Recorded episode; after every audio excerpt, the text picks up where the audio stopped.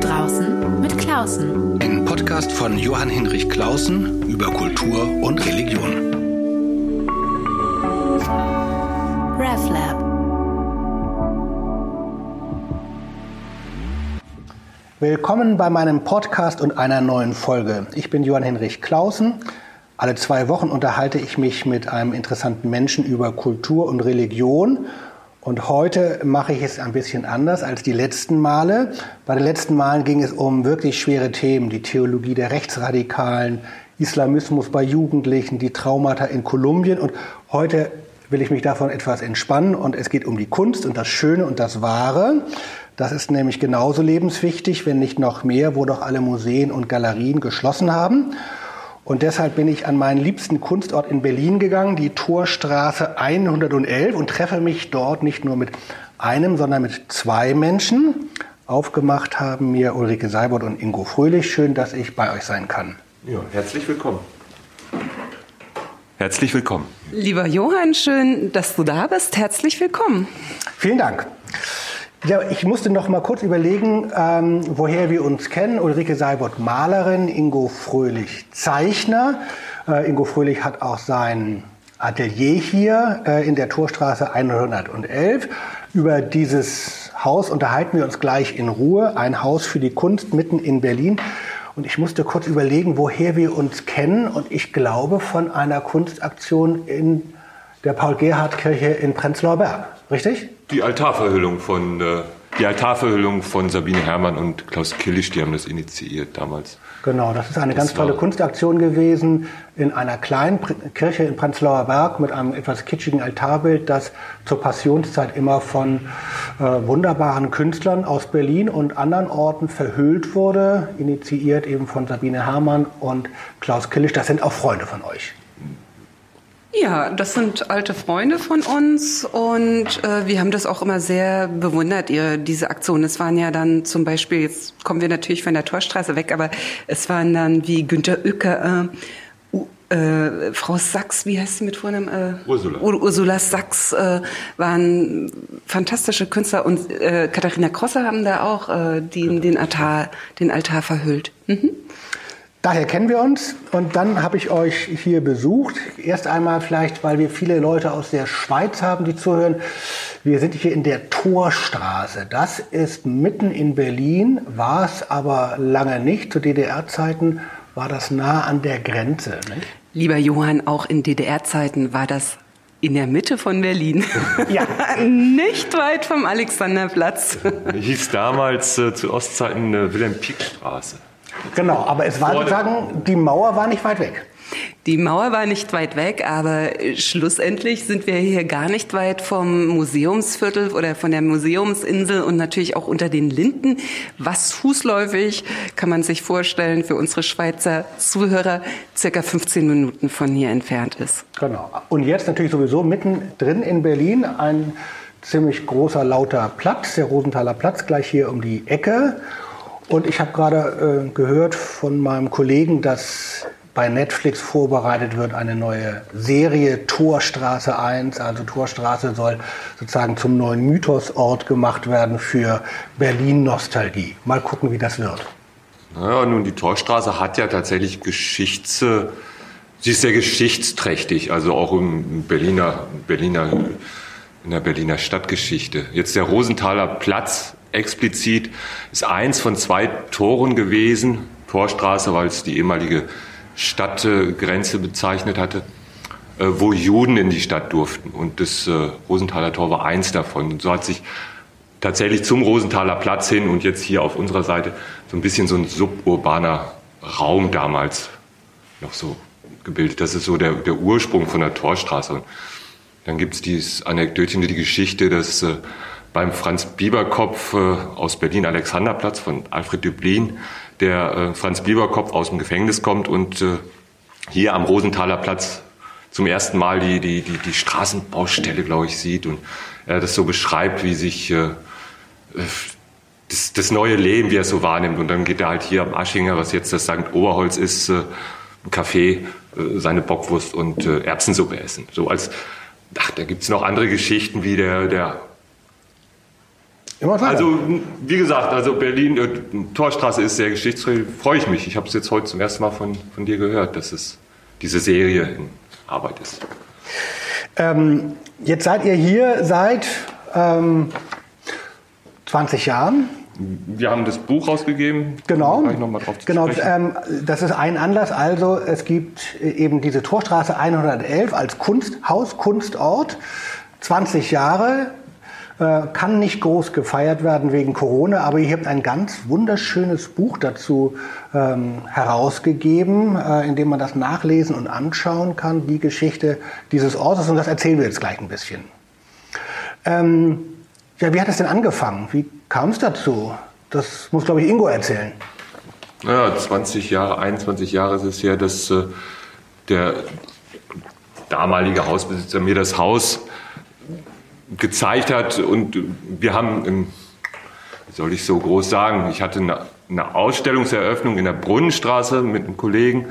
Und nach der Eröffnung hat er mir das Haus gezeigt, es stand leer und er wollte das so temporär belebt wissen, sagen wir mal so. Und mich hat damals, wie er mir das angeboten hat, eigentlich das Haus weniger als mehr die Lage interessiert. Kommen wir wieder auf die Torstraße zurück.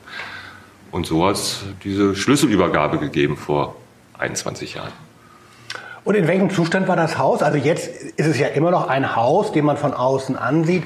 Das ist jetzt noch nicht komplett durchgentrifiziert, äh, im Unterschied zu anderen Häusern, die Stück für Stück ja hier in Berlin Mitte schön oder halb schön gemacht werden. Es hat noch so einen rauen Charme. Wie war das damals? Naja, wir sitzen jetzt hier in meinem Atelier und das hat, äh, es hat so der erste der erste Impuls, der wirklich da war, war, war für mich sowas wie, wie die Geister befreien. Es waren wirklich kleine, kleinste Wohnzellen. So, es war ein normales Mietshaus, was einige Jahre dann leer stand.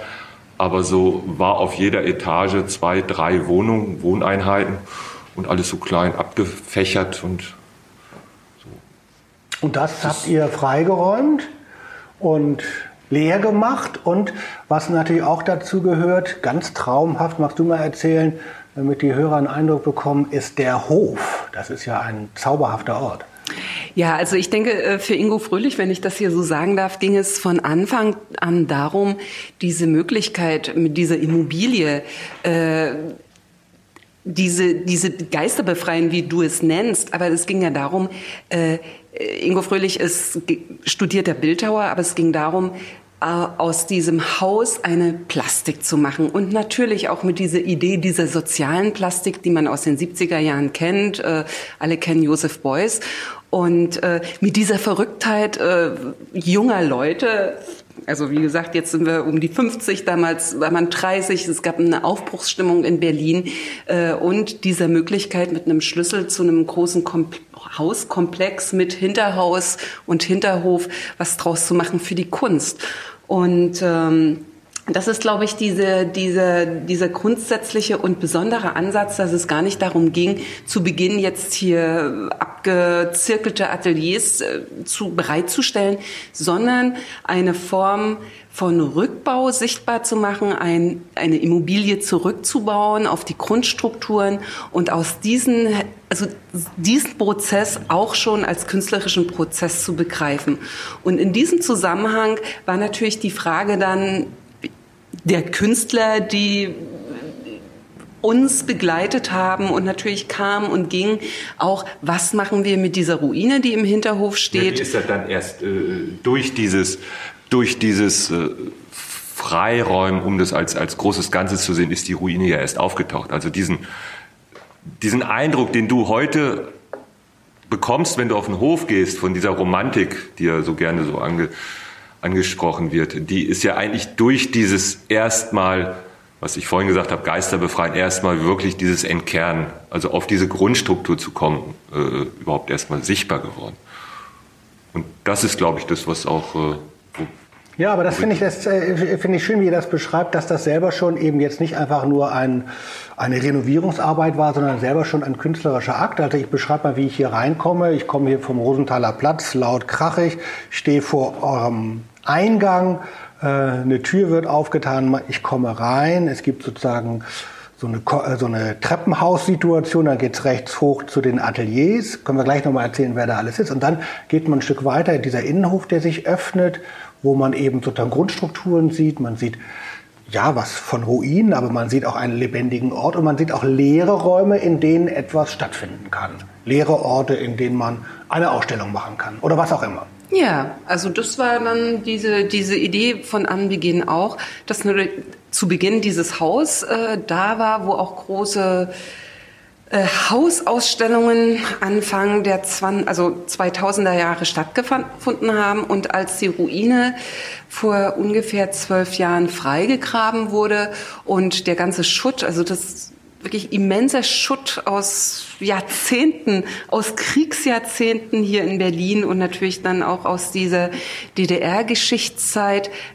Das wurde von den Künstlern freigeschippt und diese Ruine als Kunstruine hergerichtet, gestrichen, verputzt, all das, was man sich vorstellen kann. Und seitdem finden da regelmäßig in Frühjahr, Sommer, Herbstzeiten Ausstellungen statt, die wir kuratieren, zu der, zu denen wir äh, andere Künstler international einladen und es gab auch eine Zeit lang hier im Haus, du sagtest dazu immer, die Immobilie mobil machen, äh, die Idee, Künstler von weit her einzuladen, die hier eine Zeit lang in dem damals noch prosperierenden äh, Berlin der Zehner 2000, ja, 2000, 2010er ja, das war ja ein Magnet Berlin.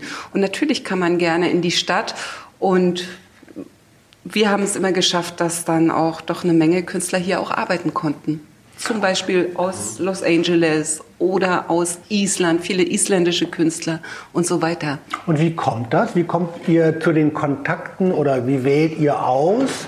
Äh, ihr seid ja keine Galeristen. Ähm, wer darf oder soll hier sein? Oder wie passiert das? Ja, das ist jetzt, also man, ich glaube, was uns wichtig ist, ist tatsächlich jetzt das zu trennen, zu, also diese, diese Trennung nicht zu haben, von wegen Ausstellung machen und, und, und, und Künstler einladen und äh, kuratieren, sondern es ist ein großes Ganzes. So. Also dieses, diese, diese Wandlung, also dieser skulpturale Aspekt von der kompletten Immobilie zu diesen Möglichkeiten, die diese Immobilie hat, zum Beispiel äh, Atelierraum zur Verfügung zu stellen, zum Beispiel auszustellen. Also mir ging es äh, tatsächlich von Anfang an darum, diesen Raum für die Kunst zu, zu zu reservieren. Zu reservieren für die Kunst zu, zu, zu, zu urbar zu machen. Und äh, dazu gehört, wie gesagt, beides. dazu gehört es, äh, dass es, äh, dass es Arbeitsmöglichkeiten gibt und das Ulrike angesprochen hat, diese Immobilie mobil machen, dass, es, äh, dass man Leute einladen kann, dass die hier das, diesen Puls der Zeit aufnehmen können. Dafür man irgendwo eine Vernetzung, heute ein schönes Wort, in die Welt hat. So, und, und auch den Raum, wirklich diesen White Cube, was wir, was wir unten ja ganz schön haben, äh, was dann als, als Umbauschritt entstanden ist und eine wirklich White Cube Galeriesituation oder hinten dieses romantische mit der Ruine auch als Ausstellungs- äh, Aber wenn ich richtig verstehe, oder Bespielmöglichkeit. Es war dann eben jetzt nicht ein Konzept war da, multifunktional, so, sondern das hat sich entwickelt. Ihr habt den Raum, ihr habt das Haus bekommen, den Raum zur Verfügung und dann hat es sich entwickelt in der Arbeit, oder? Das ist interessant. Es gab nicht von Anfang an diese, diese Perspektive, 20, 25, 30 oder 50 Jahre das, das Ganze zu bespielen, sondern es war immer ein, ein Abwägen mit dem Hausbesitzer, also wirklich in einem ganz freundschaftlichen Duktus. Also er war im, in Neugier, hat sich, hat sich, war immer wieder da, hat sich erkundigt, hat geguckt, was passiert. Ich war äh, mit meinen Ideen immer ihm zugetragen und so konnte das Schritt für Schritt äh, sich zu dem äh, entwickeln. Ohne diese, diese, dieses Perspektivkorsett, was man hat, wenn man dann sagt, okay, 25 Jahre ein Haus und jetzt äh, ganz viele Leute und jeder kriegt einen Raum, so, sondern genau. Aber ein, ein ungewöhnlicher äh, ja. Partner, der Thomas Kexel dann.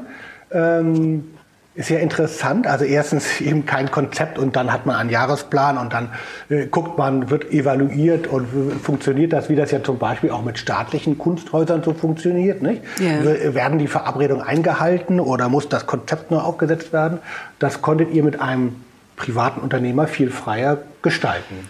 Na, das ist interessant, wenn man jetzt so, darauf so zurückguckt. Man darf natürlich nicht vergessen, dass das auch immer sehr, eine sehr feine Kommunikation darstellt, die auch für uns doch äh, zu tragen war oder immer noch zu tragen ist. Also wir tragen das auch. Also mhm. das, wir gehen in die Verantwortung, dass das hier auch funktioniert, dass wir den Ansprüchen oder Ansprüchen ist vielleicht das falsche Wort, dem Vertrauen, was uns gegeben wird, auch äh, entgegenkommen. Und das finde ich vielleicht dieses Besondere, das Vertrauen in diesem Haus oder in diesem Umgang mit dem Haus eine ganz große Rolle spielt und dass es möglich ist, dass eine, eine Gesellschaft oder ein, wie kann man das ausdrücken, ein Umgang miteinander auch im Vertrauen möglich ist. Und das finde ich das ganz Besondere der, der, der Hausbesitzer, die sich darauf eingelassen haben. Das Interessante ist ja, wenn man mal so ein bisschen so zurückguckt, Nachwende Berlin, ähm, auch viel Hausbesetzung, auch viel Krawall und solche Geschichten. Ähm, ähm, von außen kann man sagen, ah, das ist noch eines der letzten besetzten Häuser. Hier um die Ecke gibt's ja noch eins, ganz lustig. Äh, das blättert schon so ein bisschen ab. Aber das ist es ja bei euch gar nicht eure Geschichte. Ihr seid ja auch nicht direkt unmittelbar nach dem Fall der Mauer entstanden, sondern mit einem gewissen zeitlichen Abstand und äh, habt eigentlich eine, eine eigene und andere Geschichte geschrieben. Ja, wir sind schon, also vor, wir, wir persönlich sind schon anders und vorher entstanden. Aber jetzt das Projekt ist, äh, ja, das ist so, das ist ja so ein, so ein Rhythmus, so ein, so ein Duktus. So. Ja, ja. Und äh, das ist, die, ja, man könnte sagen, die zweite Welle. Also das, das, das Haus war ja. das ist Corona. Ja, ja, vielleicht hat es mit Corona zu tun, auch so ein Bild zu die kommen. Die zweite, Welle, ja, okay. So, also, weil das Haus war ja, wir haben die Vorbesitzerin ja auch mal kennengelernt, also die, von der der das dann verkauft wurde. Und interessant an dem Haus ist auch, dass das zu Ostzeiten wie wenig Häuser in Privatbesitz war. Also die äh, Frau Epstein, äh, Frau das kann man nachher rauskürzen. Kein Problem. Das, ja. Gut, dann kürzen wir das raus. Also, das okay. jetzt wirklich ein bisschen auf. Also. Ja. Okay, weiter. Machen wir weiter. Es war in der, das Haus war zu DDR-Zeiten in Privatbesitz, ungewöhnlich. Ja, ja, also sie musste sich selber um, den, um die Instandhaltung kümmern, weil es in so einem ruinösen Zustand war. Wollte die Wohnungsbaugesellschaft das nicht übernehmen. So. Und, okay. äh, so war die eigentlich froh, das verkaufen zu können. Und dann ist es halt äh, uns zugefallen. Ihr habt auch am Anfang, glaube ich, wenn ich das richtig gesehen habe, das Haus auch selbst zum Kunstwerk gemacht durch Lichtinstallationen. Wie kann man das, magst du das mal kurz beschreiben? Ja, ne, gerne. Das ist äh, auch das, das, das als Ganzes zu sehen, also wirklich als, als skulpturales Ganzes. Das war mir schon, also wie gesagt, ich komme von der Bildhauerei, das war mir schon auch wichtig.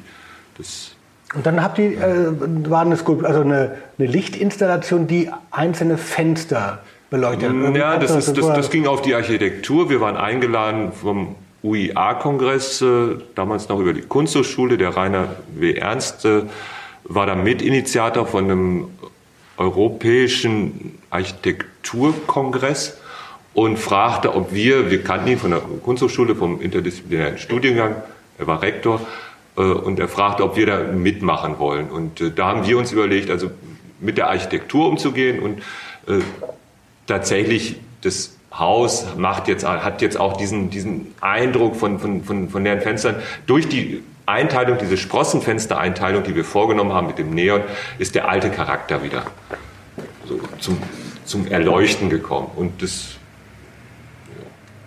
ja, oder die, die schöne Installation, die du, Johann, vielleicht auch meinst, mit diesen verschiedenen Fenstern, dass die geleuchtet haben.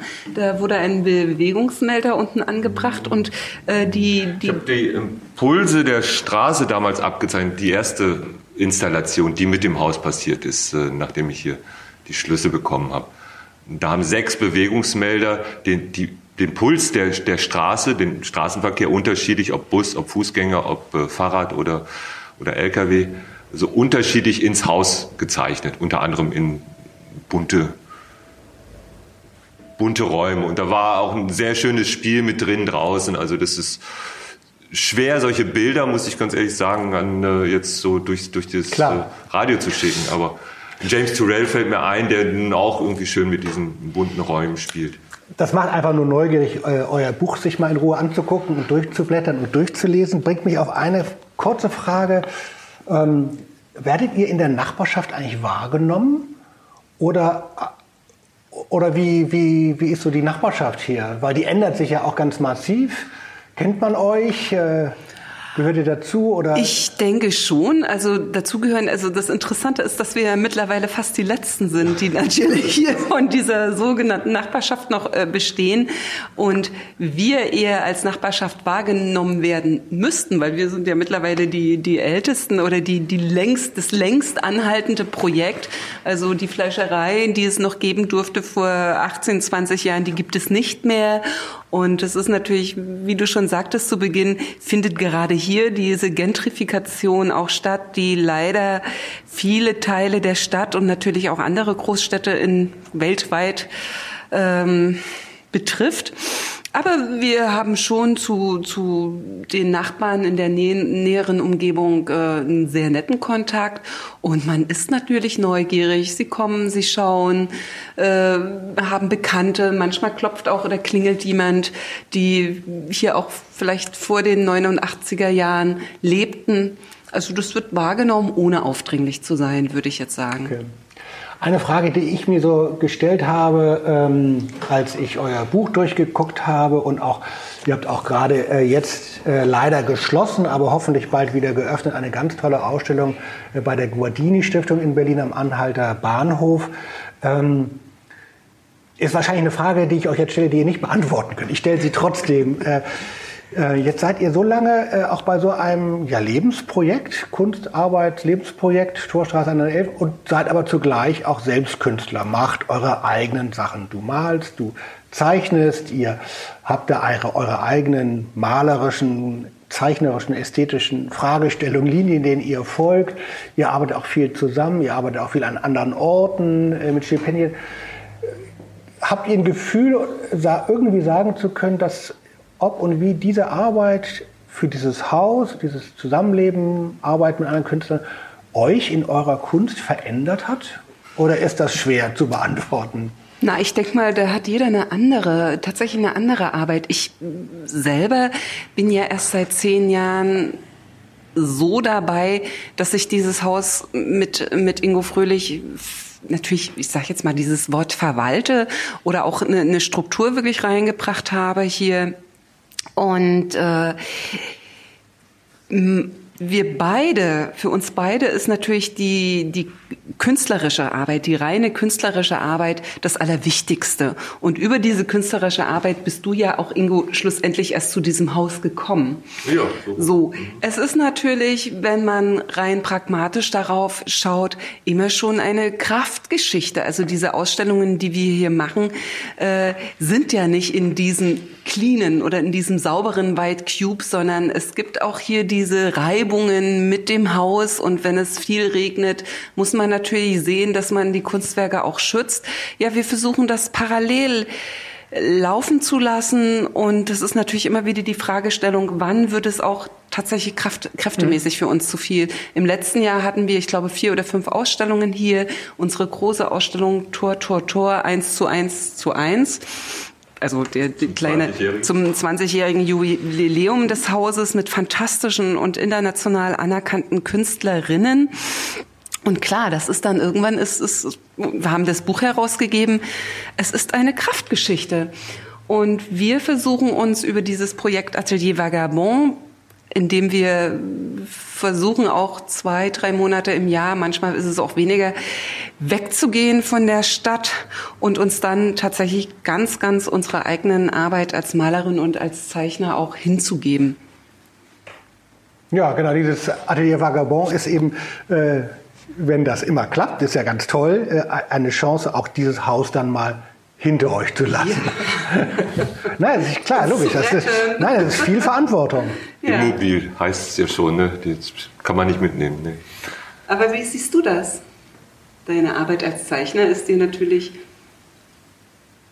naja, durch tatsächlich, also das ist für mich ein ganz, ganz großes Geschenk, das Atelier Vagabond, durch dieses wirklich aus dem, also weil ich habe mein Atelier tatsächlich hier im Haus. Rika hat noch ein äh, Atelier außerhalb und und so habe ich, äh, wenn ich in Berlin im Atelier bin, immer auch direkt mit dem Haus zu tun. Und, das große Geschenk ist, wenn wir wirklich diese zwei, drei Monate, teilweise auch mehr, wenn es geht, rauskomme, dann, dann komme ich wirklich so nur zu meiner Arbeit. Und dann ist es äh, ein großes Geschenk. Also wie gesagt, jetzt Auto packen zu können und äh, zu wissen, wo man hin kann, wo man so für eine Zeit seine Zelte aufschlägt. Ich habe mich gefragt, ähm, als ich euer Buch gelesen habe, gibt es eigentlich noch viele andere vergleichbare Orte in Berlin? Ähm, es gibt ja in Berlin tausend Kunsträume, tausend Galerien, tausend Museen, alles Mögliche, aber so in der Art ähm, Gibt es so etwas, wo ihr sagt, da guckt ihr mal hin, die machen sowas Vergleichbares? Also es gibt sicherlich in Berlin äh, Häuser, in denen es, also Atelierhäuser und äh, um die auch wirklich gerungen wird. Das bekomme ich mit, weil die werden natürlich auch privatisiert und oder wechseln den Besitzer, die Besitzerin. Und dann gibt es schon einfach auch diese leider oft sehr, sehr nerven- und Menschenzeit aufreibenden Kämpfe darum, dass die Ateliers erhalten bleiben. Und das ist ja auch für den Berliner Senat wirklich ein großes Thema, dass Atelierraum gerade auch im Zentrum der Stadt mehr und mehr abgeschafft wird, dass Künstler immer mehr an die Künstlerinnen und Künstler immer mehr an die Grenzen der Stadt gedrängt werden, ihre Ateliers verlieren. Und das ist sehr, sehr traurig, dass das bekommen wir mit. Das sind natürlich auch Ängste, die wir hegen. Das kann ich auch in diesem äh, äh, Format und in diesem Rahmen auch so sagen. Es ist ja nichts gewiss. Und um künstlerische Arbeit in einem niveauvollen Kontext äh, wirklich zu machen, braucht es schon eine gewisse Planungssicherheit und eine Sicherheit auch in den Ateliers zu bleiben. Und davon auszugehen, dass Künstler einfach nur flexibel sind und ja überall hin, das ist falsch. Also ich glaube, das ist eine falsche Vorstellung. Wir brauchen Atelierraum, um ruhig und auch äh, ja entspannt, also Kreativität entsteht auch in Ruhe und auch in Sicherheit. Also zu glauben, dass es nur unter Druck entsteht und nur mit dieser Kreativität, das ist ein Mythos. Ja. Das ist wirklich so, dass, äh, weil man ja häufig sagt, naja, man, die finden schon wieder einen neuen Platz und so weiter. Ne? Natürlich äh, ist der Künstler unglaublich kreativ, auch was so Lösungen äh, zu finden angeht. Aber äh, tatsächlich ist es das, das, das wirkliche. Auch Künstler werden älter. Äh, nee, aber das ist auch, auch, auch der große Schatz ist tatsächlich, wenn man sich äh, ganz, ganz frei von dem ganzen äußeren Druck so, so auf seine Arbeit konzentrieren kann. Und ich meine, das ist Berlin typisch, dass, dass genau dieser Wandel ja nun seit der Wende, seit 30 Jahren ja, es, es, es, es bleibt ja nicht stehen. Es ist äh, ja. Aber ich sehe, wir sitzen hier gerade in deinem Atelier und wir sehen, ich sehe Bilder von, von euch beiden. Jetzt äh, kommt ein bisschen Krach, weil nämlich der Ofen nachgelegt, da muss Holz nachgelegt werden, weil es sonst zu kalt ist. Ähm, Nein, das ist natürlich ein Ort, wo man auch mal Dinge hinlegen kann, wo man sie gut archivieren kann, wo man sie gut auch mal aufhängen kann, nochmal angucken kann. Das sind natürlich alles Dinge, die man, die man braucht und die kein Luxus sind. Insofern ist, ist, steht euer Haus auch für eine große kulturpolitische Aufgabe, also Räume für Künstler mitten in der Stadt aufrechtzuerhalten. Ein anderes Thema, was ich mir noch, äh, was ich, was mir noch nachgeht, ist die Frage auch, von Kunst und Kunstmarkt und Freiheit der Kunst in diesem Zusammenhang. Es ist ja jetzt, ich schwanke da immer so ein bisschen selber. Es gibt ja so eine richtige und es gibt auch so eine falsche Kritik am Kunstmarkt. Nicht? Also es gibt die berechtigte Kritik am Kunstmarkt, der sozusagen alles kapitalisiert und ökonomisiert. Damit habt ihr nichts zu tun. Andererseits braucht ihr auch einen kunstfreundlichen Investor, der das möglich macht. Ihr habt eure eigenen ökonomischen Themen, selbstverständlich. Ähm, Gibt es, steht dieser Ort für euch auch für diese Frage, wie, wie bewegen wir uns eigentlich im Markt, im Kunstmarkt mit unseren Arbeiten?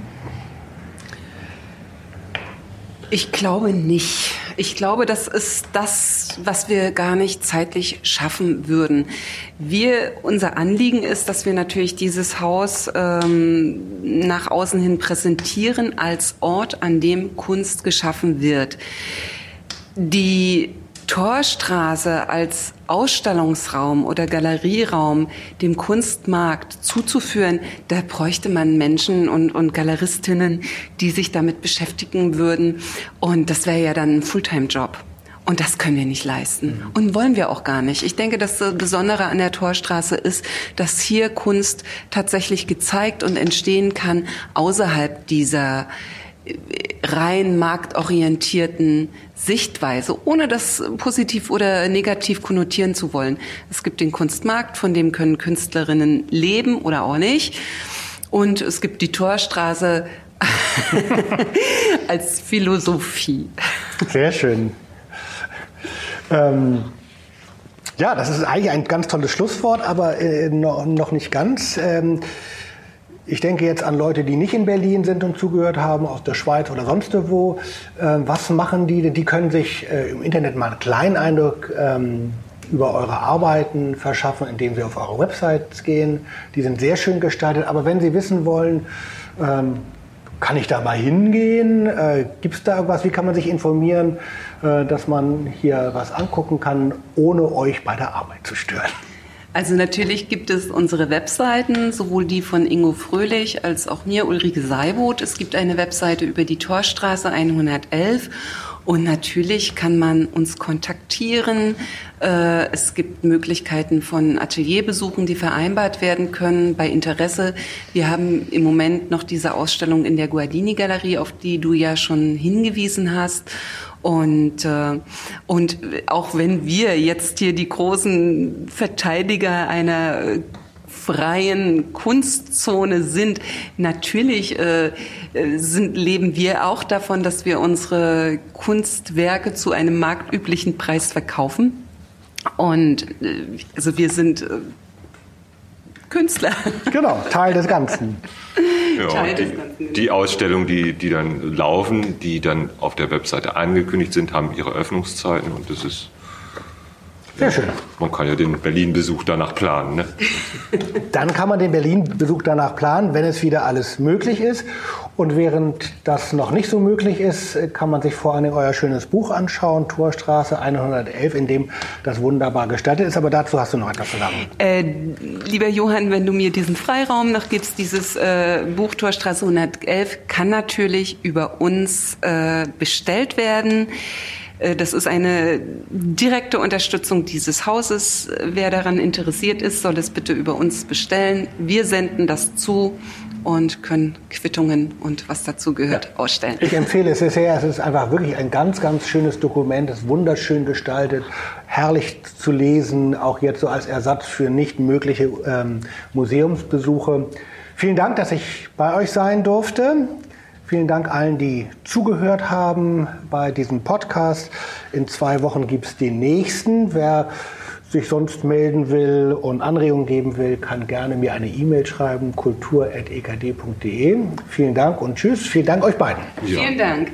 Danke. Danke fürs Interesse. RefLab